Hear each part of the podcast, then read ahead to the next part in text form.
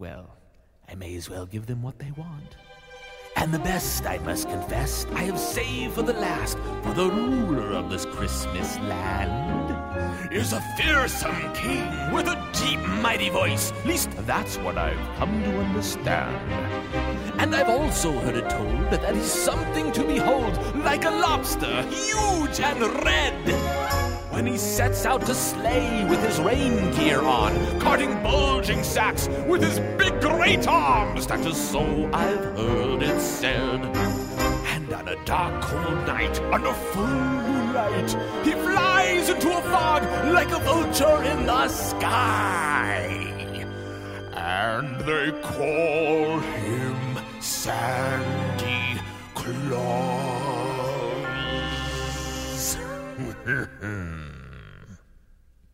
Well, at least they're excited, but they don't understand that special kind of feeling in Christmas land. Oh, well. Navidad está por llegar y estas son las películas para celebrar. Y aunque en nuestra selección falta esa película de acción, podemos decir que en estos tres clásicos hay amor, risas y hasta terror. Así que a ponerse un suéter abrigador, a sacar el ponche y entremos en calor. Que el Guadalupe Reyes comenzó este fin de semana y nosotros lo vamos a vivir con ganas. Y esto es Rusty Musty y ella es Choco Miau. Y él es el Cabri Klaus. Soy el Cabri Klaus. Bienvenidos a esta edición sorpresa y navideña de Rusty Musty. Acá atrás tenemos el arbolito que vamos a quitar probablemente en julio del próximo año. Efectivamente. Y eh, pues ya están ustedes ahí acompañándonos en, en, YouTube. Muchas gracias por estar aquí en este grandioso especial de Navidad. Eh, ya tenemos 33 personitas muy navideñas, jojojo, compartiendo. Por supuesto, Cloud guion bajo 0001 nos puso 50 pesitos en el superchat, que el superchat es esta herramienta de YouTube en la que usted nos puede dar amor a través de unas monedas, lo que sea su voluntad, puede poner a usted ahí. Eh, bueno, gracias por este especial, dice Cloud, es justo lo que esperábamos, ojalá hagan estos especiales en fechas específicas del año. Feliz Navidad, amigos míos. Muchas gracias, Cloud.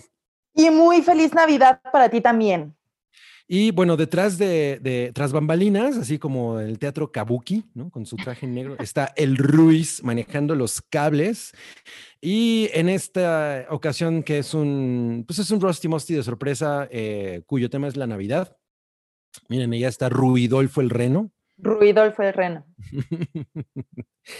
Eh, y, yo tengo mi suéter navideño. O sea, estamos muy navideños todos. Y, yo, yo, tengo mi vestido de gatitos con sombrerito de Santa Claus. Y eso Así es, son unos gaticloses. Gracias, Amazon.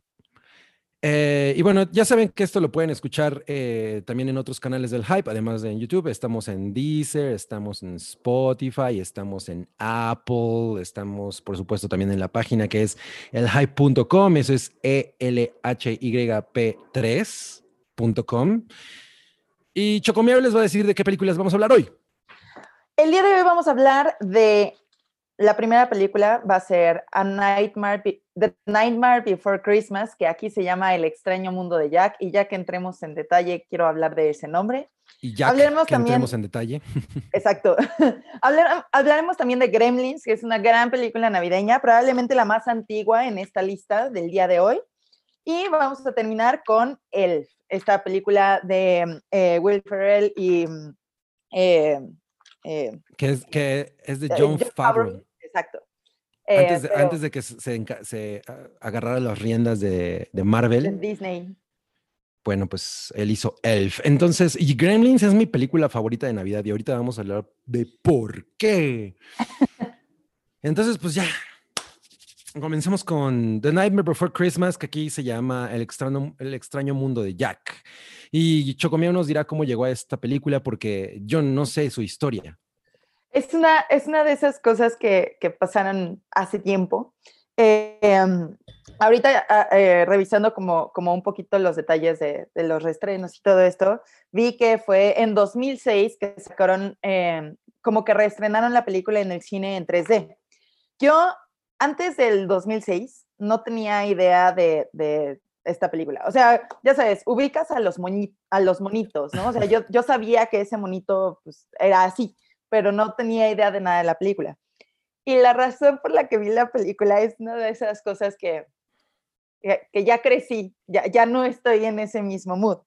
Pero justo eh, en esa época, varias bandas que a mí me gustaban hicieron como los, las nuevas versiones de ciertas canciones. Entonces, Panic at the Disco hizo la Ah. canción Halloween. Y la verdad es que sí amo mucho, mucho, mucho esa canción y amo mucho esa versión. Y de hecho, no, no había escuchado la original antes. O sea, yo, yo escuché esa canción por primera vez con Panic! at the Disco y me gustó mucho. Y creo que eh, sí era Fallout Boy que, que cantaba en What's This, que también es una versión que hoy la volví a escuchar y dije, pues, pues sí está chida, ¿no? Digo, ya, la, la película real y, y la versión de la película me gusta mucho más, pero pues así fue como llegué y una amiga, la que era mi mejor amiga en ese momento, me invitó a ver esta película en el cine de Plaza Universidad y fue la primera vez en la historia que yo fui al cine de Plaza Universidad. Y, y por eso, eh, este es así como, como un detallito de la vida de, de Cabrimiau, que en realidad el cine de, de Plaza Universidad ahora es uno de los cines a los que más vamos, ¿no? O bueno, prepandemia a los que más íbamos. Entonces, Claro. pasábamos muchísimo, muchísimo tiempo en esa plaza y la primera vez que fui fue a ver eh, The Nightmare Before El- Christmas. El extraño mundo de Jack. ¿Sí sabes que tenemos nosotros ese disco? El, el, que, el, el de los covers. ¿No? Ujú, ahí está, en, en la colección de discos. Que de hecho, Que no hemos tocado en los últimos ocho años. ajá, también Marilyn Manson hace el cover Sí, de... el de This is Halloween y también Ajá. es una versión. Y a mí me gusta muchísimo. No me- es que no me acuerdo si en ese, en ese disco viene la versión de Fiona Apple de Sally Song o es la de Amy Lee de Evanescence. A lo mejor Ahí- es la de Amy Lee porque siento que está más en el mood. Más, ajá, estoy, estoy, estoy de acuerdo, pero, pero Fiona Apple tiene una versión de Sally Song que es maravillosa. Bueno, yo llegué a esta película, yo vi esta película en los ecocinemas.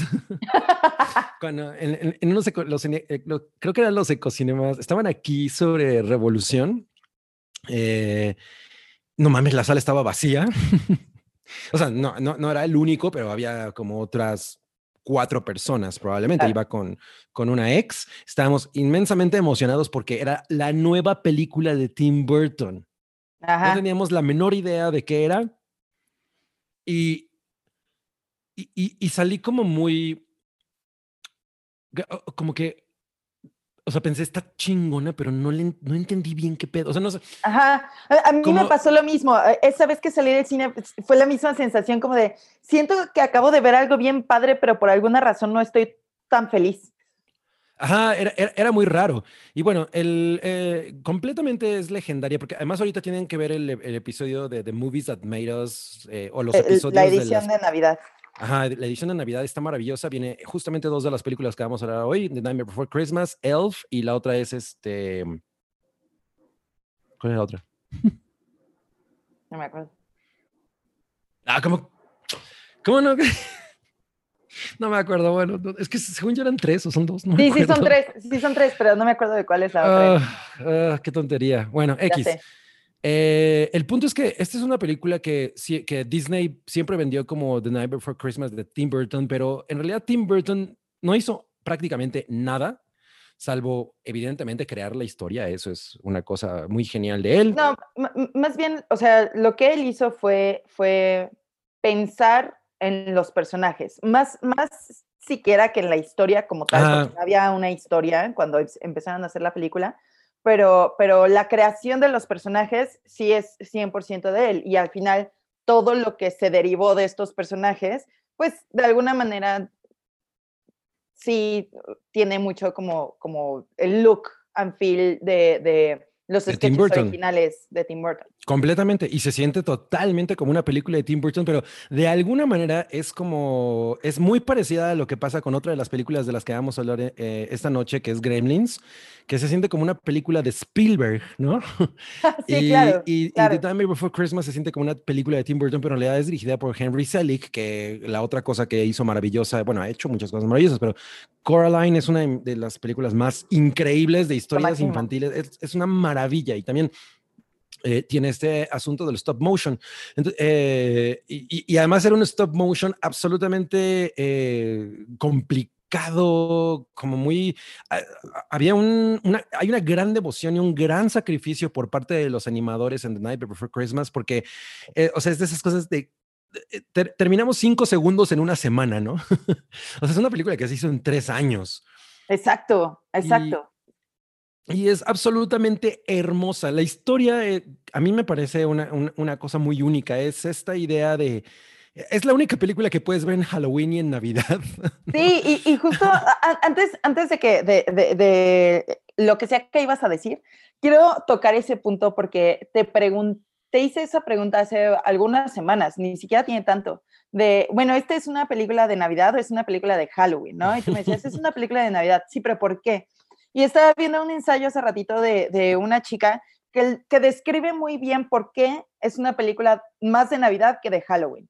Porque a pesar de que los personajes y la ciudad en la que sucede todo esto es, es, la ciudad de Halloween y con todos estos monstruos y toda la cosa, toda la película se trata de tratar de recrear la cosa de la Navidad con ellos. No es que tú vayas por la, por la ciudad de Halloween viendo nada más a estos personajes en, sus cosas o en, cómo funciona Halloween, es cómo están tratando de adaptar la Navidad a cómo funcionan ellos. Y esa es la cosa interesante, porque además toda la película habla de que no se trata de, de la barba y del Santa Claus gordo, ¿no? Se trata, la Navidad va mucho más allá de, de, la nieve y va mucho más allá de los regalos. Es una cosa como de espíritu, es una cosa de emoción, es una cosa de, querer dar, es una cosa de, como, como mucho más em, eh, apegada a la parte emocional que, que a la parte material de, o, la, o, la, parte como comercializada de la Navidad, ¿no? Pero por eso, por esa razón, esta película sí es súper, súper, súper válida como una película de Navidad, más que como una película de Halloween. Totalmente, totalmente. Eh, bueno, y si nunca la han visto, me, cuesta mucho trabajo pensar que existe alguien que no haya visto The Nightmare Before Christmas, pero imagino que hay, ¿no? O sea, eh, eh, se trata de este personaje que es Jack Skellington, que es el, el él es como el, el avatar de Halloween, él es el personaje que encarna todo Halloween y vive en el pueblo de Halloween. Y él es, es una, él, eh, pues obviamente en este pueblo todo el tiempo se celebra Halloween y el pueblo únicamente se trata de Halloween y de pronto él está aburrido de que siempre sea Halloween, Halloween, Halloween. Entonces se pone a buscar qué, qué hay más y de, y de pronto da con un portal que lo lleva a diferentes, eh, lo pone en medio de, de, varios árboles y uno de esos árboles tiene la figura de, de la calabaza de Halloween y otro árbol tiene como un grabado de, una, de la figura del árbol de Navidad. Hay también el, árbol de Pascua, hay otros árboles de otras fechas. San Valentín. Pero él, él le da mucha curiosidad del árbol de Navidad y se mete a ese árbol a, través del tronco y llega al pueblo de Navidad. Y entonces él descubre esta cosa maravillosa que es la Navidad y él dice, ¿por qué nosotros no tenemos esto? Es, esto, es, esto está increíble, hay regalos, hay este espíritu, este calor, yo quiero llevarme esto a mi pueblo de Halloween. Y entonces, eh, una de las cosas que él hace para poder eh, recrear la Navidad en su pueblo de Halloween con toda la gente que lo ama, que, lo, que respeta muchísimo a Jack Skellington, es, güey, vamos a, vamos a robarnos a Santa, Claus, y yo lo encarno, ¿no? Yo hago las veces de Santa Claus y además el Santa Claus ahí se llama, él le dice Sandy Claus, ¿no? Sandy Claus. y, y, entonces Jack Skellington como que eh, asume el papel de Santa Claus y entonces eh, hace un desastre, ¿no? Porque pues obviamente eh, Navidad no se trata, él da regalos horribles, son puros regalos aterradores y... y son todos los regalos que a ti te gustaría recibir. Exacto. Pero hay una cosa bien, bien interesante y ahí es donde entra el personaje de Sally, que, que es Sally, de, acuerdo con lo que, lo que vimos en el documental este de The Movies That Made Us, a Sally realmente la escribe la, no, la que era novia de Danny Elfman en ese momento, porque hasta, ese punto Sally era un personaje, pues era una belleza así como vacía. Ah, es guapa y fin, es todo lo que tiene. Pero... Sí, de hecho la iban a poner mucho más grotescamente eh, sexual, o sea, iba a ser más una figura como de deseo que una figura de, de, emoción. Ajá, y, y, la, y la novia de Danny Elfman, ahorita me acuerdo cómo se llama ella. Eh, eh, por, alguna razón llega de nuevo el guion a, a, a, sus manos para poder escribirlo, porque ella escribió otra película de Tim Burton que es Edward Scissorhands. Y eh, ella, ella replantea a Sally como este personaje trágico que a mí me fascina ese personaje. O sea, eh, eh, su canción, Sally Song, que ahorita me la acabo de, ahorita mientras estábamos... La escuchaste siete veces en diferentes versiones. Sí, porque está la versión de Emily que me gusta mucho, que es como, obvio, Evanescence, ¿no? La de Fiona Apple, que es I sense there's something in the wind. También hay una en YouTube de Helena Bonham Carter, pero la mujer que hizo la voz original de Sally es Catherine O'Hara, que es también muy reconocida por, por ser la de en Beetlejuice. Claro. ¿no? Y eh, bueno, a mí el personaje salí que es esta chica que es como una versión femenina de Frankenstein, eh, que, está enamorada de Jack y se da cuenta de sus fallas y se da cuenta de que él está metiéndose en un gran problema porque lo que está haciendo es tergiversar completamente la idea de la existencia de su pueblo. O sea, eh, eh, ah, me parece bien, bien bonita.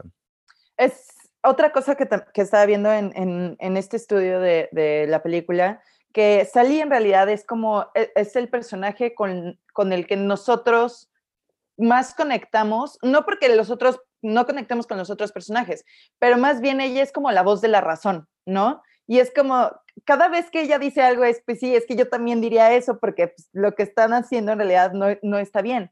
Además, ella es la única que se da cuenta de, de, la depresión intensa que tiene Jack desde el principio. Y ese es otro tema, o sea, en realidad es una película pues como familiar, pero sí tiene temas muy, muy adultos, como, como justo la cosa de la depresión, ¿no? La cosa de tener que pasar por lo mismo. Por ejemplo, ella, pues cada vez que, que se encuentra con algo, se rompe, ¿no? Y entonces ella se, tiene que volver a coser, ajá, exacto.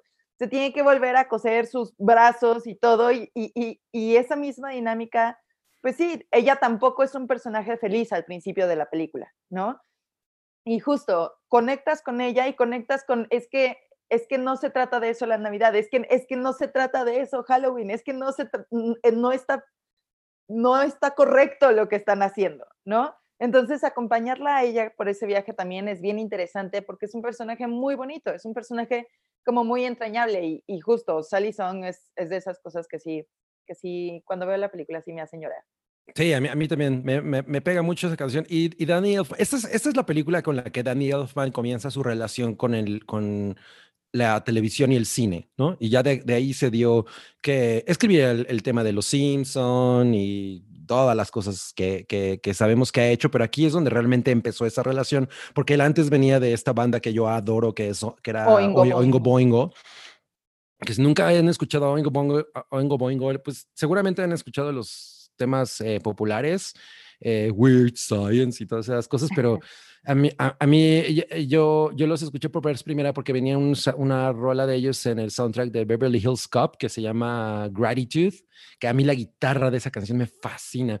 Y, y después había otra rola de ellos en el soundtrack de Ghostbusters 2 que se llama Flesh and Blood, que también es una maravilla ahí es donde yo le entré a Oingo Boingo y, y, y, bueno, él se convirtió de pronto como en el...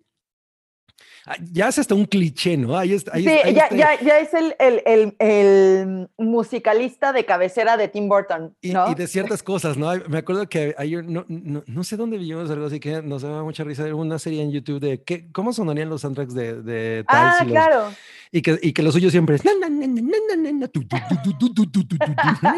suyo es This is Halloween over and over and over again. Sí.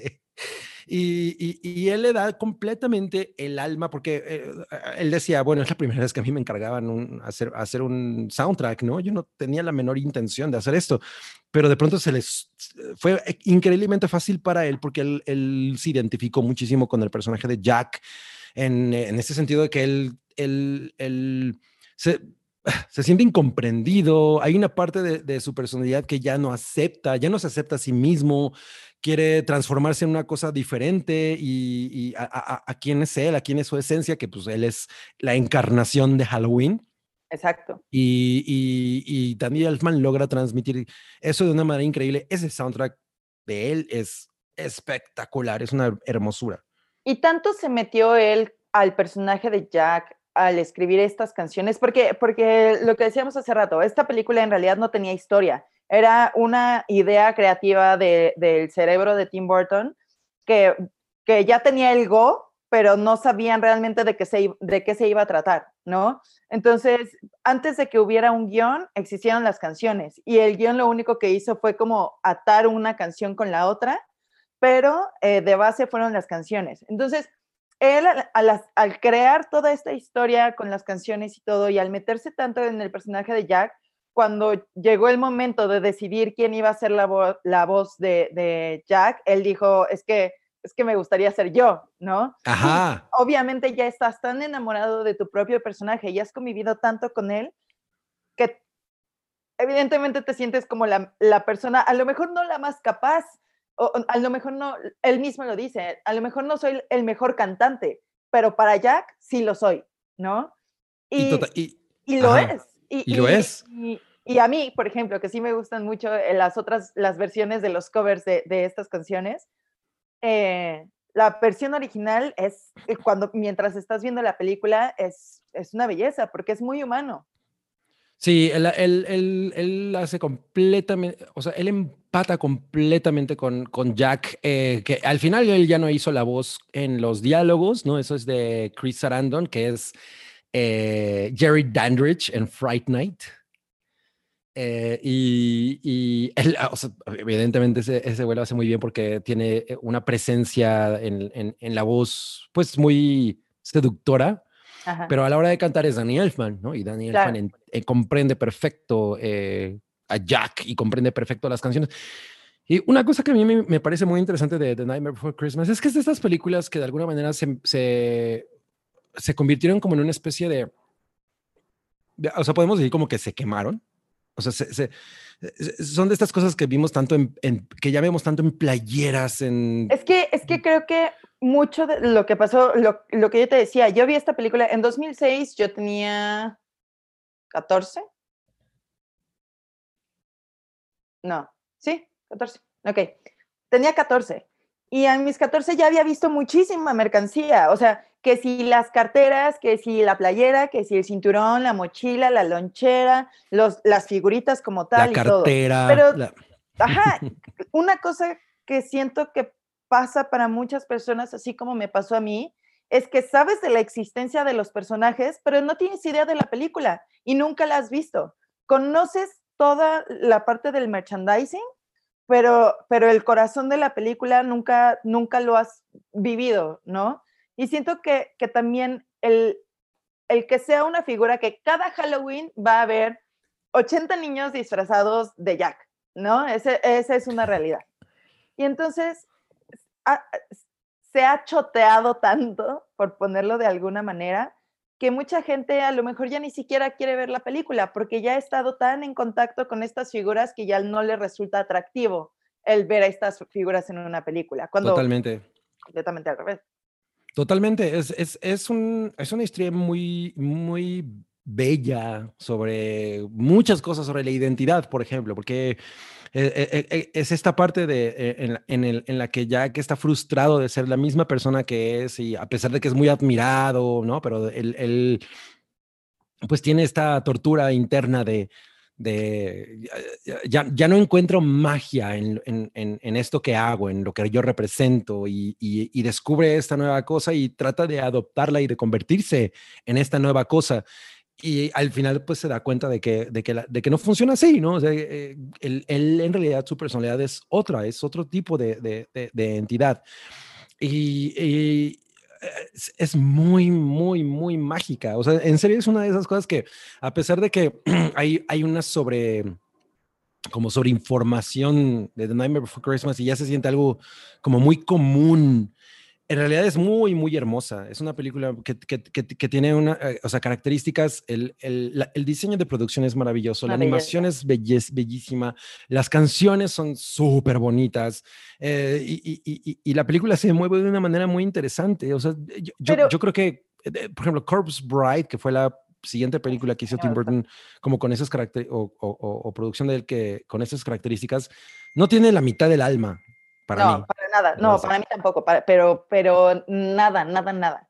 No, y, y, lo que decíamos hace rato de cuando salimos de, después de verla la primera vez, no es una película que, que, una vez que termine te haga sentir, ya sabes, bonito y florecitas y que quieres cantar y así. Más bien, es una película muy reflexiva y, y una cosa que, que, que, estaba viendo de...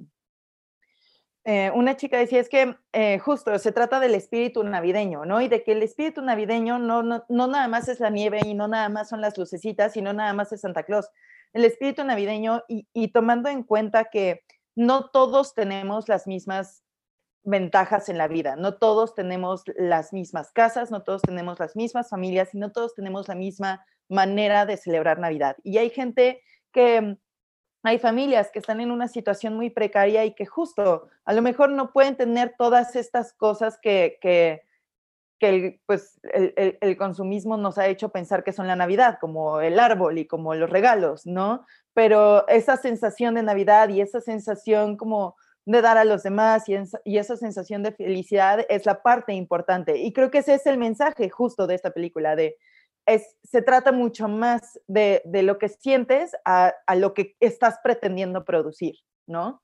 Y, justo por eso termina la película y, y, entonces es un momento como de, órale, acabo de ver algo muy bonito, muy interesante, muy muy bello, pero, pero que no es, ya sabes, una, una comedia navideña de pastelazo de, ay, sí, bueno, la Navidad, ¿no? O sea, creo que es mucho más profunda que eso.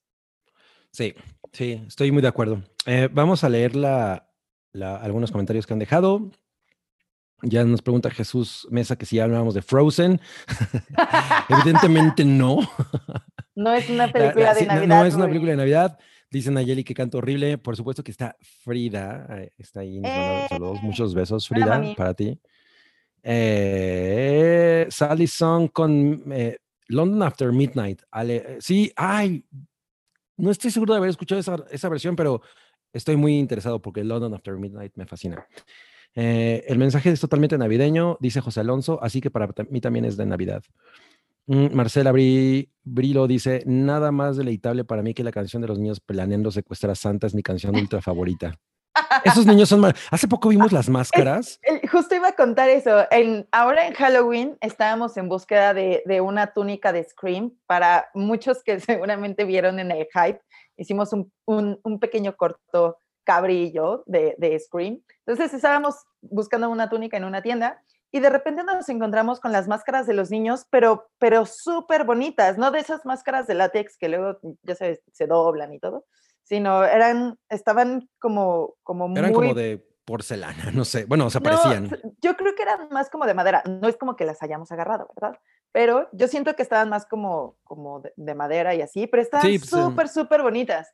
Y le dije a Cabri, las compramos y Cabri, ah, mm, mm, es que yo tengo esta cosa que a, Choco, le, a Choco le choca, pero soy muy indeciso al comprar cosas. O sea, mm, como, como que yo digo, realmente lo necesito. Ay, no sé. O sea, está bien padre, me gusta mucho, pero ¿dónde lo voy a poner? A lo mejor me voy a aburrir. O sea, empiezo a pensar esas cosas y por eso le digo luego, luego. Ahorita, tu, tu, respuesta natural a eso es como de, ah, ahorita, ahorita vemos, ahorita. Ah, ok. Y pregunta Claudio, ¿funcionaría la película sin sus canciones? No, pues evidentemente no. eso es parte esencial. No, es, un musical. ¿Es un musical? Eh, sí, si no han visto la película y la quieren ver, o si ya la vieron y no la han visto en mucho tiempo y la quieren volver a ver, está disponible en Disney Plus, porque pues finalmente es una producción de Disney, a pesar de que no trae el loguito del castillo, eh, es una producción de Touchstone Touchstone. Sí, Touchstone. En, esa época la distribuyeron por Touchstone. Y, y, entonces ahorita pues está disponible en Disney Plus. O si tienen el DVD. Si tienen el DVD, dense una vueltecita. Y pues si nada más quieren escuchar las canciones de vez en cuando, yo creo que las canciones sí las encuentran en YouTube, ¿no? A secas. Sí. Y bueno, pues pasemos a la siguiente que es mi película favorita de Navidad ever. Gremlins. y, y, y, cuando les diga por qué es mi película favorita de Navidad van a decir que no tiene ningún sentido. A ver, te cuento, bueno, no, es que justo estaba tratando de pensar como la primera vez que la vi, la primera vez que la vi, la primera vez que la vi. Esta es una película de 1984. Quiere decir que esta película existía mucho antes de que yo existiera. Entonces, es, es como de esas películas que siempre han estado ahí, ¿no? Que siempre han pasado muchas veces en la tele, en, en diferentes momentos, no nada más en Navidad, y que estoy segura de que la vi al menos tres o cuatro veces completa en diferentes momentos de mi vida, pero no tengo idea de cuál fue la primera vez que la vi. Pero sí me acuerdo que Gizmo me pareció la cosa más adorable del mundo. Bueno, eh, antes de, continuar, Diego y Manuel Valenzuela nos da 20 pesitos en el super chat. ¡Eh! Denle amor al super chat en Rosti Mosti. Y dice, qué gran sorpresa, lo están haciendo excelente. Muchas gracias, Diego. Yo les voy a decir cómo llega esta película. Esta película se estrenó al mismo tiempo que Los Cazafantasmas aquí en México. Exacto, ese, el mismo día se supone. Ajá, y me acuerdo que yo pensaba que Los Cazafantasmas era para adolescentes y adultos, clasificación B, y que Gremlins era para niños. O sea, yo tenía esa idea porque pues yo pensaba, Los Cazafantasmas pues, es como una cosa más como de terror, ¿no? Y Gremlins se ve como de pues, muñequitos, o sea, pues de niños, ¿no? oh, no, estaba muy equivocado. Entonces fui a ver eh, Los Cazafantasmas al cine. Eh, se, estrenó según yo. bueno, yo la fui a ver antes. El punto es que fui con mis papás, me la pasé increíble. obviamente saben ustedes que es probablemente de mis cinco películas favoritas. Eh, y cuando fuimos a Gremlins, fuimos con mi mamá justo a Plaza Universidad. En esa época el, había, un, había dos cines en Plaza Universidad. Había uno muy grande, que era estas salas enormes, que se llamaba El Dorado 70, y había multicinemas, que es, eran de los Ramírez también, que ahora son Cinepolis, pero mm. en esa época, pues estaba, esas dos cosas estaban en, Plaza Universidad, y, y Gremlins estaba en el cine grande. Y yo fui con mi mamá y con mi hermano, que es tres años menor que yo, y pues no lo querían dejar entrar. Eh, y mi mamá, pero no, pero sí, pero son unos conejitos. y, el, y, el, señor del, del que, que, rompía las boletas dice, le dijo a mi mamá, me acuerdo muy, muy cabronamente, le dice, bueno, si llora, si el niño llora, no es, no, no, es, mi culpa. bueno, ¿y Cristian lloró? Nah. nah. menos mal.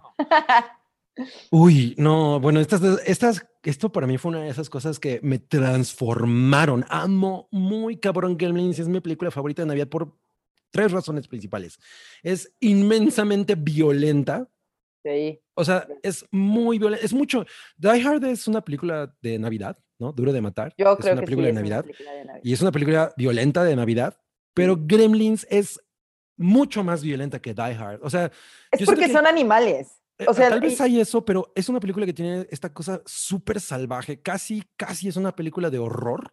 Sí. O sea, está rayando. Y, y tengo, no, estoy tan seguro, pero probablemente es la, la última película eh, antes, que, se salió con la suya antes de que, de que existiera el PG-13, porque el PG-13 se inauguró con Indiana Jones y el Templo de la Perdición. Exacto. Eh, y, pero Gremlins fue la última película que se salió con la suya de ser como medio para niños, pero en realidad era una cosa súper violenta. O sea, tiene unas escenas. Sí, yo no creo, yo no creo que esta sea una película para niños, para no, nada. para nada.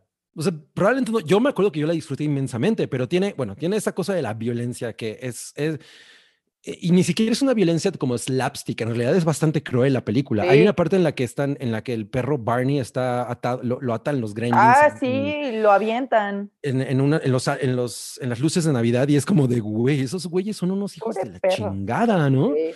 Luego, eh, hay esta, esta historia súper tétrica que cuenta Phoebe Cates de cuando su, de cuando su padre se disfrazó de Santa Claus. random. Es la cosa súper random y es horrible porque resulta que su padre que interpretó a Santa, que estaba intentando hacer la de Santa Claus, se atora en la chimenea y se muere.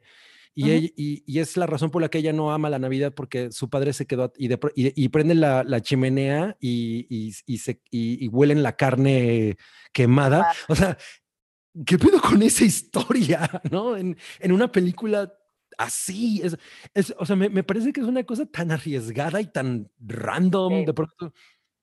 Y, y, y, otra cosa que tiene es que definitivamente está empapada del espíritu navideño, es completamente una película de Navidad, ¿no? O sea, a pesar de estas cosas que son súper violentas y, y, que son como muy para adultos, la película no, de, no deja de ser eh, completamente navideña, Gizmo. A mí me hacía llorar Gizmo haciendo eso. es que Gizmo está muy tierno. voy a aprovechar para decir que Daniel González nos manda un super chat que dice, son la onda, abrazo desde Querétaro, muchas gracias. Ay, muchos abrazos. ¿Qué ibas a decir, Choco? Yo iba a decir que... Eh, ah, sobre, sobre las películas de Navidad. O sea, las películas de Navidad no es un género. Aunque sí hay muchas películas que únicamente funcionan como películas de Navidad, en realidad hay muchas películas como, como Gremlins, como Die Hard, como cualquier otra, hasta, hasta Elf, de la que vamos a hablar al rato, que el género es comedia, ¿no? Nada más que el setting es, es, la, la, temporada navideña, es los arbolitos y, y, y, son esos detalles de los sombreros de Navidad, los árboles, las luces, la nieve, todo esto lo que le da la, la vibra navideña a las películas. Y yo creo que las mejores películas navideñas son las que funcionan en cualquier otro momento del año. Dice Rui, como Frozen. Frozen no es de Navidad, no. Rui. No hay arbolito de Navidad, entonces no aplica.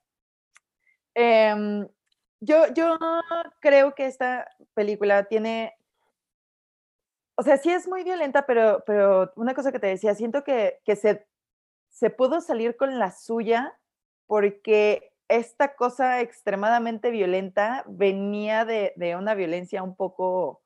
Eh, ¿Caricaturesca? no, no, o sea, era, eran estos animales que están bien feos y que de repente que, que uno que uno lo avienten al, al, microondas y explote y que uno lo avienten a la licuadora y, y, se haga horrible, es como de, ay, pero es que están horribles, ¿no?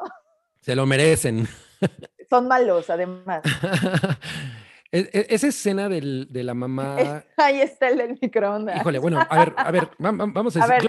yo, no sé si hay alguien que nunca haya visto Gremlins, pero. Seguro sí. Creo que, o sea, no, no, deberías, no debería existir eso, pero ok. ¿Alguien nunca ha visto Gremlins? Se trata de lo siguiente. Eh, dice Rui que se estrenó en junio. Sí, yo me acuerdo perfecto que no era navideña. O sea, no, no, se estrenó en Navidad, pero el setting era la Navidad. Lo tengo ah. entre mis anotaciones que efectivamente se estrenó en junio, a pesar de que para la gran mayoría es considerada una película de Navidad. Sí, o sea, pero la película está setopeada en la Navidad, ¿no? ¿Ves? Hay, hay arbolitos. Ajá, hay arbolitos. ¿De qué se trata? De ese, es este hombre, el que vemos ahorita, el papá, que es un inventor, eh, se encuentra con un... Eh, está de viaje y le quiere llevar un regalo a su hijo, entonces llega a un lugar que es una tienda china con el chino más misterioso de la historia del cine. Eh, y, le quiere llevar una curiosidad y de pronto este chino tiene a este animalillo que es un mogwai, mogwai em, que se llama Gizmo. Y, el chino y el papá le dice, yo quiero eso para mi hijo. Y el chino le dice, usted no está preparado Para, para tener a ese. Y entonces eh, el, un chavito que está con este chino se lo vende como a escondidas y bueno, resulta que este animal viene con tres reglas que son, son reglas polémicas. Muy polémicas. O sea, Son, reglas que, son reglas en las que no, no tienes que profundizar porque si empiezas a profundizar, obvio, nada tiene sentido, ¿no? No sirven, ¿no? La primera es no le, no le eches agua. La segunda es no la, no la alimentes después, de medianoche. Después de las 12 de la noche. Y la tercera es no lo expongas a la luz del sol. La regla polémica de, la medianoche. Sí, exacto. Pero, pero por ejemplo, eh, eh, en, en, esas reglas, eso de la, a ver, lo de la luz del sol en realidad es porque le molesta al moco. claro. Sí, pues es para Pero no tiene ninguna consecuencia. Sí, o sea, es como, tienes un gato, tienes un gato, no le des una noche buena porque pues, se puede intoxicar. Exactamente, exactamente. es, el mismo tipo de regla, pero la de medianoche es la principal por dos razones. La primera, en, todos lados puede ser medianoche en cualquier momento, ¿no? O sea, siempre es medianoche en algún momento. Entonces, es en la medianoche de dónde, ¿no? Exacto, en dónde aplica. Tú. Eh, pero la razón por la que no le pueden dar de comer después de medianoche es porque se convierte en, entra en estado de pupa. Ajá. ¿No? Y se convierte en esta criatura horrible que son los gremlins. Ah, mira, creo que aquí tengo uno nada más que ah, tiene, tiene el brazo tiene, tiene el brazo caído. Y me he encontrado, este, les quiero contar que me he encontrado este bracito solo de repente tirado en, en el piso y me asusta. Parece un insecto, ¿no? Ay, me choca. Oye, antes de, continuar, antes de que se me olvide, Cloud nos dejó otros dos chats. Ruiz no es el Grinch, eso sí sorpresa. No, él no, es, el Grinch, es Ruiz. Y dice, en esas fechas yo veo Lord of the Rings. Es evidentemente un muy buen momento para ver Lord of the Rings. Sí, sí lo es. Eh, pero la luz solar mata a los gremlins, claro. Eh, bueno, y la ah, cosa es que entonces es increíble porque los, los gremlins son, o sea, en realidad son traviesos, pero son traviesos de una manera muy agresiva. Son, son, son traviesos muy malos. Son muy agresivos. O sea, no, no son gatos que te tiran la, el teléfono al piso, ¿no? O sea, ellos asesinan gente, ¿no? O sea, divierten viendo a la gente sufrir. Entonces destruyen la Navidad, porque pues todo el setting es en un pueblito que, eh, eh, en la Navidad. Y, y es como esta, eh, esta situación horrenda, ¿no? De, de, es un pueblo entero que podría estar celebrando la época de Navidad y ahorita y tiene esta invasión de monstruos que no se detienen. Es una plaga. Es una plaga. exacto, es una plaga, ¿no? y además, como la manera en la que se reproducen es tan sencilla y toma tan poco tiempo, pues entonces e, es, es, una plaga que crece y crece y crece y crece y crece y crece y crece hasta que ya llega a niveles muy... malvados. Y el líder es este eh, fulano que estamos viendo en la pantalla que se llama Rayita, Stripe. Y es muy malvado. O sea, él, tiene unas escenas así de, güey, ¿por qué, ¿por qué ponían esto para niños? O sea, neta, hay una, eh, hay una parte en la que ataca a, a, Billy con una sierra eléctrica y es, es, inmensamente violento. O sea, en verdad es una película que tiene un, un espíritu como muy agresivo que me fascina. Hay una escena muy legendaria en un bar esa, esa escena me parece, a mí me divierte mucho, pero me parece también la escena más tonta, así de, ¿por qué ella se queda sirviéndole alcohol a los gremlins? o sea, imagínate que llegan todas estas cucarachas a tu antro y tú dices, bueno, tengo que trabajar, les voy a servir. No, te vas de ahí. te vas de ahí, claro. Oye, dice que ahora que lo pienso, Gizmo y los gremlins son una alegoría de los niños, ¿no? Mm, no sé. No sé. Yo, yo creo que, o sea, los gremlins son, son en realidad como una representación del espíritu gringo. Son, son todos. esta escena del bar en, en, especial son diferentes personalidades como muy gringas, como, como el gringo así que todo le vale, que, que, que es, que es una exacerbación ¿no? del, de, de, del consumismo, de, de, de, que no te importa nada, ¿no? O sea, creo, creo que eso es lo que está muy representado. Y de hecho, en la 2 trataron de llevar justo esa, esa idea, esa idea de, de la, de la parodia de lo gringo a un nivel mucho más arriba, pero a mí no me gusta esa, esa película. Es que a mí esta, la primera me parece una película mucho más íntima, o sea, es, es muy imaginativa, es muy malvada. tiene eso, es mucho más imaginativa y tiene más mérito porque porque es muy original y la, o sea, la segunda película de Gremlins no, no es original, es, es muy buena burlándose de sus propias reglas y de sus propios personajes, pero no aporta mucho más, ¿no? Y Gremlins, la original, sí aporta muchísimo en términos de innovación, de la creación de estos animales, de la creatividad para matarlos, o sea, al final es... es, es, lo que dice hace rato es que esta secuencia en la que la mamá mata a los tres gremlins que, que están en su casa al principio es, es una perfecta secuencia de horror. Es maravillosa secuencia de horror. O sea, el, el, es donde empieza el disco Do you hear what I hear? ¿No? Y, o sea, güey, es una cosa increíblemente furiosa como esta mujer se enfrenta a estos invasores, ¿no? Y, y, y los destruye taza, o sea, eh, eh, en verdad es una cosa increíble. Es, pero, es pura visceralidad. sí, pero ella no lo está haciendo tampoco. O sea, el objetivo de ella no, no, no es no es matarlos de las peores maneras. El, objetivo de ella es deshacerse de ellos porque le están jodiendo su cocina y porque están amenazándola a ella. Es una cosa de supervivencia. Y pues Así sería mi mamá, ¿no? Me están jodiendo mi cocina. Hijos de Así sería yo. el microondas para que explotes. pues, pero es que no es con, no es con saña. O sea, es, te voy a meter en microondas porque es lo más cerca que tengo y es lo que en este momento me parece práctico, ¿no? Entonces, todas las reacciones de ella son considero reacciones muy normales de una señora que no le gusta que le estén desmadrando su cocina. Su casa, claro, ¿no? Y, y, eso es lo divertido, porque además es como la razón más más mundana, ¿no? Obvio, no quieres que te chinguen tu casa y llegan estos animalitos a, aventarte cosas, a comerse tus galletas, a, o sea, no, no, no lo vas a permitir. Eh, dice Cloud001 que hoy están revelando la identidad real de Choco. Sí, es así. Ay. Rui, Rui comentó, pero también son una alegoría de los extranjeros invadiendo Estados Unidos. Efectivamente, por eso hay una parte en la que incluso está el, este señor, el que maneja el tractor, que habla de que los gremlins se los ponían en, en Vietnam, o no, en la Segunda Guerra Mundial en los aviones. Eh, es también este miedo a, a, lo que viene de fuera, de los gringos, ¿no? De, de, de, destruir su estabilidad, de destruir las cosas como ellos las conocen. Llegan estos seres eh, de fuera y, y, y, completamente ponen el pueblo de cabeza. Yo, yo, a mí me gusta mucho esta época de, de las producciones de Spielberg, que eran cosas en las que él, a, las que le da, les daba el visto. Bueno, esta película la dirige Joe Dante, que también hizo eh, Aullido, que es una gran película de hombres lobo. No es tan chingona como uh, An American Werewolf in London, pero es así. Ah, la eh, Mrs. Deagle, esta mujer que es una villa, es como la Grinch, no, como la Scrooge del, de la historia, y los gremlins la asesinan Es la, más, la cosa más increíble porque es muy graciosa, pero en realidad es muy cruel. O sea, sí, o sea, es muy gracioso hasta que te das cuenta de que sí se muere. exacto, exacto. Pasa eso. Porque las muertes en esta película no, no, no son como de Stormtrooper, ¿no? De que.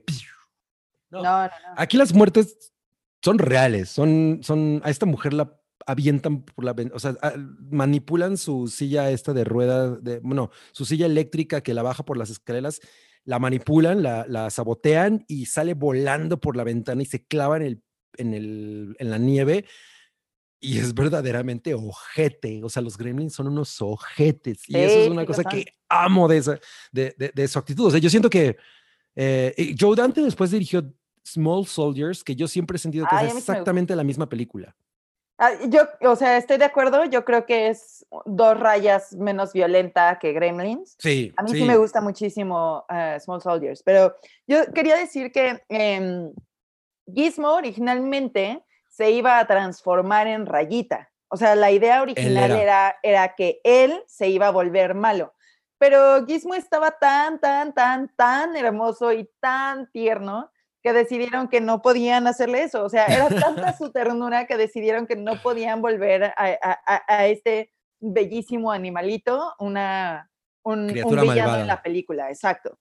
Yo quería, quería decir algo porque esto no lo sabía y me enteré, me enteré el día de hoy. Había un actor eh, que audicionó para el, el personaje del papá de, de, Billy, el inventor, el que al final... Randall Peltzer. Todo. Ajá además los inventos son maravillosos. no pues, funcionan. El, funcionan para matar gremlins. sí. Para eso funcionan. Pero bueno, hubo, hubo otro actor que la verdad es que no, no recuerdo bien el nombre porque lo dijeron muy rápido y no lo apunté.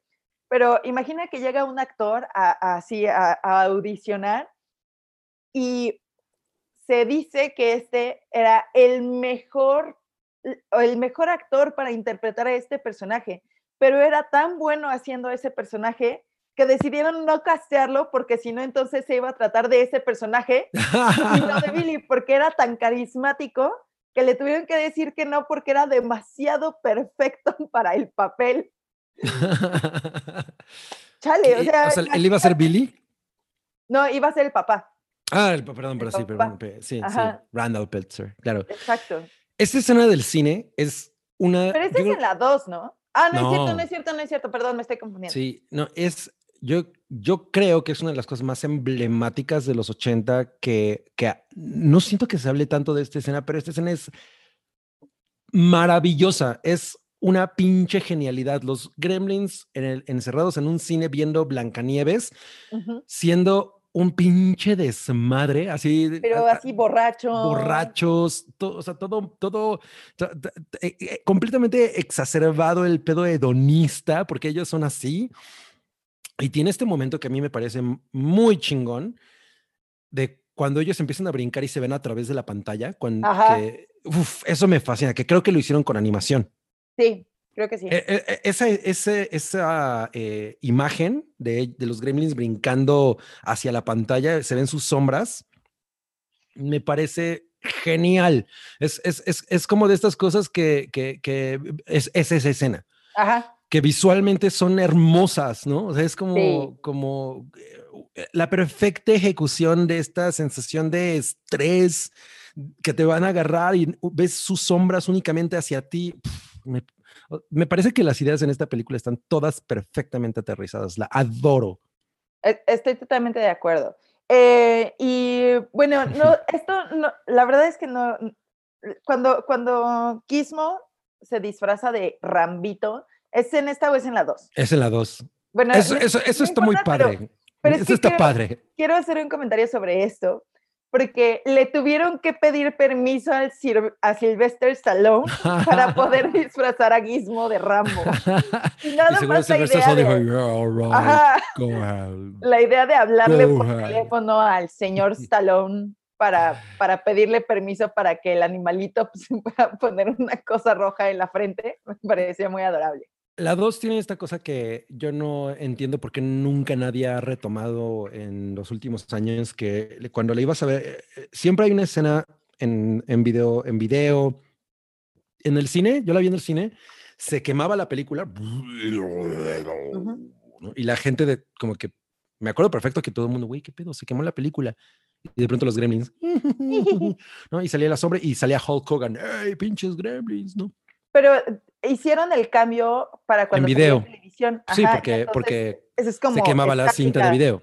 Ajá. Pero ese chiste está bien chingón. Yo, yo no he visto nada similar de, de- de- o sea, después de Gremlins. Nunca he visto algo en el cine que sea como eso. Lo que pasa es que además ellos aprovechaban el intermedio, o sea, eh, o sea, era, era- Claro. era- Eran otras épocas, mi amor. Eh, dice Cloud, amo la anécdota de Rayita de Rodri, es divertida. Y Daniel González dice, los gremlins son la alegoría de las alegorías. yo, Yo- yo en verdad puedo hablar mucho de esta película. sí, pero, pero ya tenemos que cambiar Tenemos que porque, cambiar ya, porque- ya, Ya se está acabando. ya nos estamos alargando. Ok. Eh, pero antes de pasar a la siguiente película, les quiero decir que si quieren ver Gremlins, si no la han visto, si la quieren volver a ver porque el espíritu navideño, porque tienen ganas de ver a un Gremlin en el microondas, lo que sea, la pueden encontrar en Amazon Prime Video. Y digo, no, no es muy larga y no es muy corta, dura una hora y cuare- 46 minutos, pero la verdad es que es una muy buena experiencia todavía. Eh, eh, y si no han visto Gremlins, no lo puedo creer. Bueno, vamos a Elf, que es una película de John Favreau, antes de que se adueñara de Marvel y de Disney y de Star Wars. Y es, es una cosa muy cagada porque John Favreau sale en esta película que yo adoro, que se llama Very Bad Things. Sí. Él sale en Very Bad Things y, y, y- y yo siempre lo veía y decía, ay, ese güey está bien cagado. Eh, nunca nos íbamos a imaginar que él en realidad iba a ser, era un pinche mastermind, ¿no? Eh, o sea, él, eh, yo creo que él es un pinche genio. O sea, creo que John Favreau es una persona que entiende perfectamente a las audiencias en este momento y, y- y- y lo hace de una manera increíble. Lo o sea, yo sí estoy un poco empachado del, del tema Disney, pero pues, ay, ese güey lo, ha- lo ha hecho muy bien. La primera Iron Man es maravillosa. Pero bueno, Exacto. antes de eso dirigió Elf con Will Ferrell. Yo tengo, eh, yo la verdad apenas vi Elf hace que unos meses o unas semanas, a lo mejor ni siquiera meses, y, y fue mi primera vez, pero quiero contar que hace muchos años, cuando Choco tenía que ir al blockbuster a rentar las películas que iba a ver, yo tenía, durante mucho tiempo, lo crean o no, tuve un problema con la cara de Will Ferrell. O sea, había algo en él que en serio, no, así yo decía, "Ay, es que tiene, tiene, tiene cara de, de, de gringo cómico que ya sé que no me va a gustar, ¿no? O sea, como que tiene, tiene una cara que, que, mm, no sé, ah, me desespera. Ahora soy súper, súper, súper fan de, de Will Ferrell y lo amo muchísimo, pero me acuerdo muy bien de dónde estaba el, el- la cajita de Elf en aquel blockbuster en Ojo de Agua. Porque me acuerdo que pasaba y yo decía, ay, es que, es que se ve horrible, es que se ve como bien aburrida, es que no se me antoja, ¿no? y en serio, no se me antojó durante mucho tiempo, hasta pues hace poco que, que, que mencioné que no la había visto y que Cabri me dijo, ah, pues podemos verla, podemos darle chance, ¿no? Y, y, y, fue mi primera vez y me la pasé bomba. Will Ferrell es exactamente el casting perfecto para este güey. Sí, sí. Para, para eh, ¿cómo se llama? Eh, su personaje. Buddy. Buddy, Buddy. Que, que, de hecho, no me acuerdo de dónde en Europa le pusieron Buddy a la película. Ah, sí. No le pusieron Elf. Eh, bueno, es, es, es, en realidad una película que toma mucha ventaja de la personalidad de Will Ferrell, que efectivamente es este gringo genérico, molesto, altote, así ¿no? como, como voluminoso. Eh, y entonces pues, lo, lo, eh, lo, lo, convierte en un ridículo, lo, ridiculiza mucho. O sea, ah, Will Ferrell él, era este comediante de Saturday Night Live que tiene, tiene una cosa en... Ay, güey, me cuesta mucho trabajo describir su, su tipo de comedia. Es como... Eh, en, en, en, The Movies That Made Us versión Navidad lo expresan muy bien. Tiene esta eh, eh, ingenuidad en, en, todos los personajes que hace en su comedia, que, que su ingenuidad va más allá de las normas sociales. Entonces, se puede burlar mucho de una manera inocente, entre comillas, porque obvio sabe perfectamente lo que está haciendo, que a los demás les desespera y, y lo odian y todo, pero él todo el tiempo parece que está como muy cool, ¿no? Como que él, él es encantador en su, en su, propia en su propia situación. Es exacto, es encantador. Sí. Entonces, bueno, eh, si nunca han visto Elf, porque como a Choco le, les daba hueva verlo, o sea, veían el póster y decían, ah, ya sé qué tipo de película es, qué hueva. Eh, en realidad está bien chingona. Es una o sea, maravilla. Está bien, bien bonita. Es una película muy cagada, inmensamente cagada, sobre este hombre eh, adulto que se siente elfo. Él vive en el Polo Norte con el resto de los elfos, pero pues eh, obviamente él no corresponde, él no, él, él, él no, no tiene no nada que estar haciendo ahí, no, no cabe, ¿no? Incluso justo en la producción, es este, eh, us, us, uh, usan mucho esta cosa de perspectiva forzada para Lo poder mismo que hacerlo. en El Señor de los Anillos, Ajá, para, el para mismo hacer las diferencias. Entre, entre Frodo Baggins y, y, y el resto. Y el resto de mis novios. Ajá, y de pronto él se da cuenta de que él no es un elfo y se lanza a Nueva York a buscar a su papá, que su papá es motherfucking James. Sonic Sonny Corleone.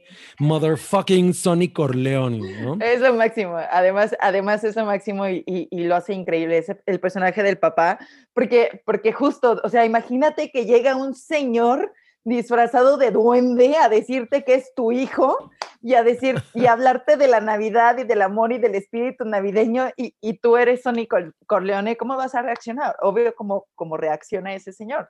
Que además en este episodio de The, Movie, de, The Movies That Made Us me, me, da mucha risa que la producción le tenía mucho miedo a James Caan. Porque tenía mala, tenía, tenía mala, mala reputación. Está bien chingón ese, eso. Eh, o sea, los dos Movies That Made Us de... Que creo que nada más son dos en efecto. Sí, son, son dos. Ya son vi, dos. ya vi, sí son dos. Ajá. Eh, est estos eh, de Navidad me parecieron gloriosos. O sea, la, la, la, la en la, en la producción de estas dos películas Está bien chida. Y, me gusta mucho esta cosa de, que le tenía la, producción miedo a James Caan porque, ok, ya habían firmado a Will Ferrell. Era una producción que, que, no tenía muchas ambiciones, pero a huevo necesitaban eh, un protagonista que, que, tuviera un poder de comedia interesante. Ya habían eh, obtenido la firma de Will Ferrell, ya estaba él, él adentro del proyecto, pero, pero necesitaban un actor cabrón para el papá. Y encuentran y, y, y James Caan eh, les dice que sí, ¿no? O sea, James Caan lo, lo, lo, lo logras obtener, o sea, logras conseguir, conseguir a, este güey como, como tu actor y, y, y, obviamente la producción dice, pero no mames, ese güey es una No, no estábamos esperando eso. Ajá, o sea, no estábamos esperando eso. ¿Qué, ¿Qué pasa? Eh, ¿Qué va a pasar en el momento en el que él pise el set? ¿Cómo nos vamos a comportar con él? Ese güey es Sonny Motherfucking Corleone, ¿no? Y tenía una fama de que era una persona muy difícil para trabajar y, y resultó que no.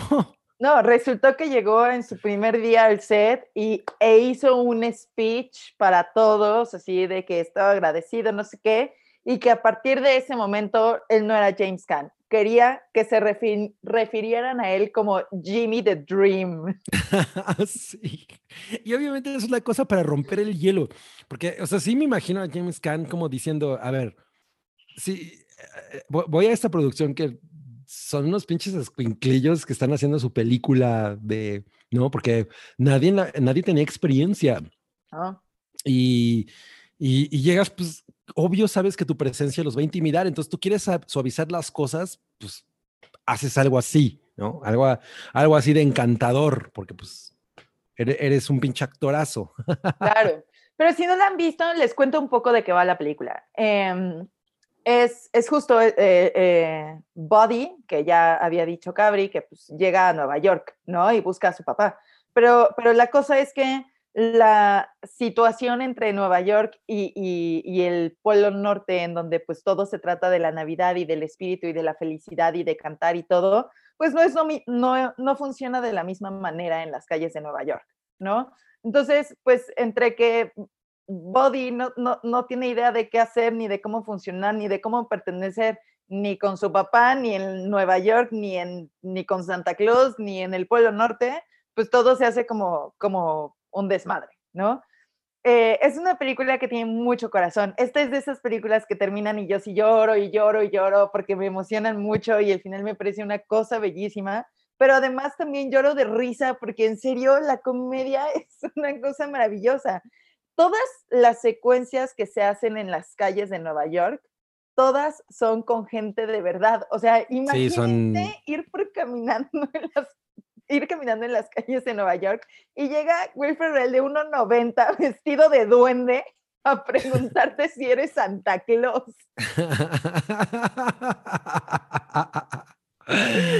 bueno, y sale Zui de Chanel de rubia que a, mí, a, mí, me parece que se ve como Yuri.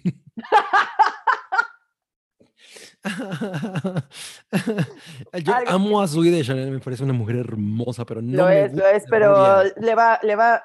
Fíjate que yo no sabía que era Zoe de Chanel hasta después, hasta mucho tiempo después. Yo no me acordaba hasta la última vez que la vimos de, no mames, es Zoe de Chanel, claro. No, a mí, para, ahí, para mí, ahí ni siquiera se Para mí, para mí era como Reese Witherspoon. Ándale, sí, tiene, tiene mucho esa vibra. Bueno, aquí este, este es un gran ejemplo de la perspectiva forzada. Sí, justo. Y, esa parte está, o sea, la hechura de la perspectiva forzada y, de, em, de que tú sientas esta gran diferencia entre Body y el resto de los elfos y todo, es, está muy bien hecha. Eh, casi no usa, no usa efectos em, de CGI, no, para, casi no. Tiene algunas cositas, pero no son muchas pero todo lo demás en cuanto a efectos prácticos está súper, súper bien hecho. Y bueno, además tiene, bueno, y sale Peter Dinklage, ¿no? El mismísimo Tyrion Lannister. Lannister. Me emocioné mucho porque obviamente cuando la vi, pues yo había terminado, habíamos terminado Game of Thrones. Game of Thrones, ¿no? Entonces, ahora que la vimos, sí fue así como de, ¡ay, mi vida! En 2003, cuando Peter Dinklage no era nadie. Exacto. Y tiene, y tiene este look and feel, eh, en, especial la parte del Polo Norte, que eh, pues era, era, un homenaje a las películas de Rankin Bass, de, en especial eh, Rodolfo el Reno, que trataron de hacer ese mismo look. John Favreau estaba completamente convencido de que ese era el camino a seguir porque únicamente si la película se veía de esa manera podía transmitir esta vibra navideña, absolutamente navideña, ¿no? Que, que, que, la podía completamente eh, aterrizar, ¿no? En, en, ese eh, universo, ¿no? Para, para, para, la, para, la, audiencia. Porque tú ves una cosa así y, y, y, güey, o sea, esto huele a ponche caliente, ¿no? Sí, o sea, sí, a ponche. A, fruitcake, ¿no? O claro. sea, es, completamente... Ese, a bacalao y a pavo. Ajá, esa sensación de Navidad.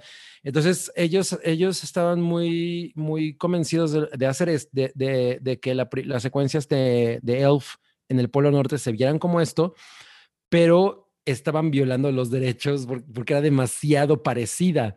Y una cosa, que, y, son estas, estas situaciones como de, de, afortunadas en las que las películas de Rankin Bass no estaban, no tenían el copyright correcto. Entonces, no podían demandarlos por hacerlas exactamente tan similares. Y esta parte del narval me encanta.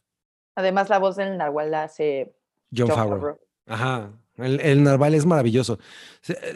les digo, si no, si no se han acercado a ella porque la caja les parece que eh, está bien, se ve muy boba. Sí, es muy boba. Sí, sí es muy boba. Está bien chingona. Pero además está súper bien actuada. O sea, ahora que yo he aprendido a adorar a Will Ferrell y todo, lo hace increíble. Y justo esta, esta, esta cosa como de niñote que tiene es muy efectiva contando una historia tan, tan sencilla y, de nuevo con tanto corazón. Al final es este hombre que está buscando pues a su papá, ¿no? Y pertenecer a algo y pertenecer a, lo mejor a un nuevo lugar. Entonces todo ese viaje con, con este hombrezote es, es muy divertido, es, es muy entretenido y, y emotivo. es muy emotivo, exacto.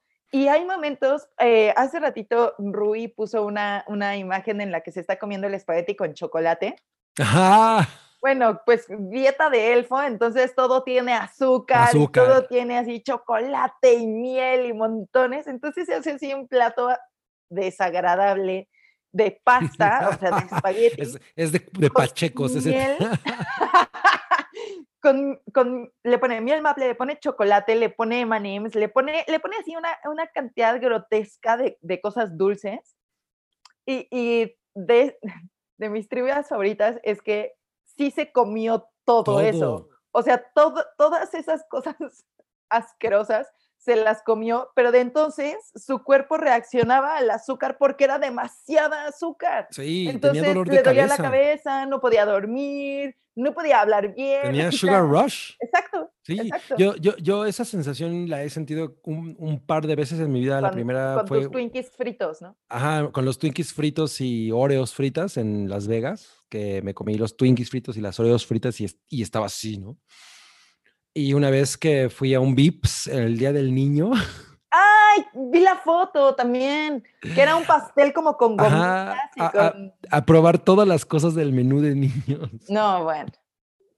Exactamente salía así como... Sugar Rush. No, qué horrible. qué pero, horrible. Sí, no, pero Will Ferrell, mis respetos. Y, en serio, denle una oportunidad, es una cosa muy linda. Es de las tres que platicamos el día de hoy, creo que es la, la que más se apega al término de película navideña, tal vez, pero en serio está muy bien actuada, tiene mucho corazón, es muy divertida, sí está súper palomera, sí funciona perfecto para sentarte con la cobijita, con a lo mejor un ponche o un tecito o una... No, no, no, no meten a nadie al microondas para que explote. No, Como en Gremlins. Pero, pero yo creo que yo creo que lo pueden disfrutar mucho. Will Ferrell es, es muy lo máximo y James Caan en serio es, es una maravilla verlo también después de tanto tiempo, al menos para mí que, que no es como que yo hubiera visto muchas películas en Cosas de él. ¿Vimos Thief? Sí, pero nada más. Eh, pero si la quieren ver, está en Amazon Prime Video también. Dura una hora y 37 minutos. La verdad es que está bastante, bastante ligerita y les recomiendo que si tengan su paquete de Kleenex a un lado, si son personas igual de emocionales que yo, porque el final es una canción y es muy bonita y yo lloro. Y nos preguntan si ya, hablamos de Batman Returns. No, hubiera estado chido porque pues, es Navidad, es, Navidad, hay pingüinos. Exacto. Oigan, pues muchas gracias por haber estado en este Rusty Musty. Sorpresa. Sorpresa, navideño. Y déjenos en los comentarios cuál es su película favorita de Navidad. A lo mejor no la hemos visto, no sabemos. Hay muchas. Obviamente queríamos hablar de Die Hard también en algún momento, pero jo, jo, jo, we don't have a machine gun. Con. Muy bien. Y gracias a Rui por estar operando los cables. Y pues nos vemos en 2021. Esperemos que sea un año menos azotado. Pinche. Esperemos. Pinche 2020. Me acuerdo del año pasado que estábamos en una fiesta y eh, de, la fiesta de fin de año ahí en el Hotel Virreyes. Ah, sí, en Año Nuevo. Ajá, y no, 2020 va a estar bien chingón. Corte sé. A.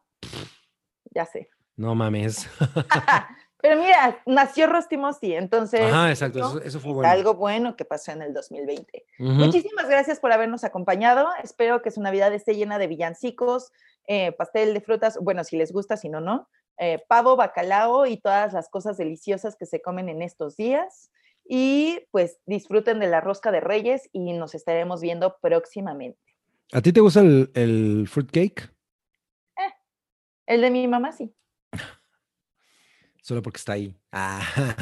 ¿Y Hay que, hay que comer, hay que comer este año porque. Ahí tengo la no receta. como- Va, Yo la va, preparo. va. Bueno, muchas gracias a todos. Nos vemos.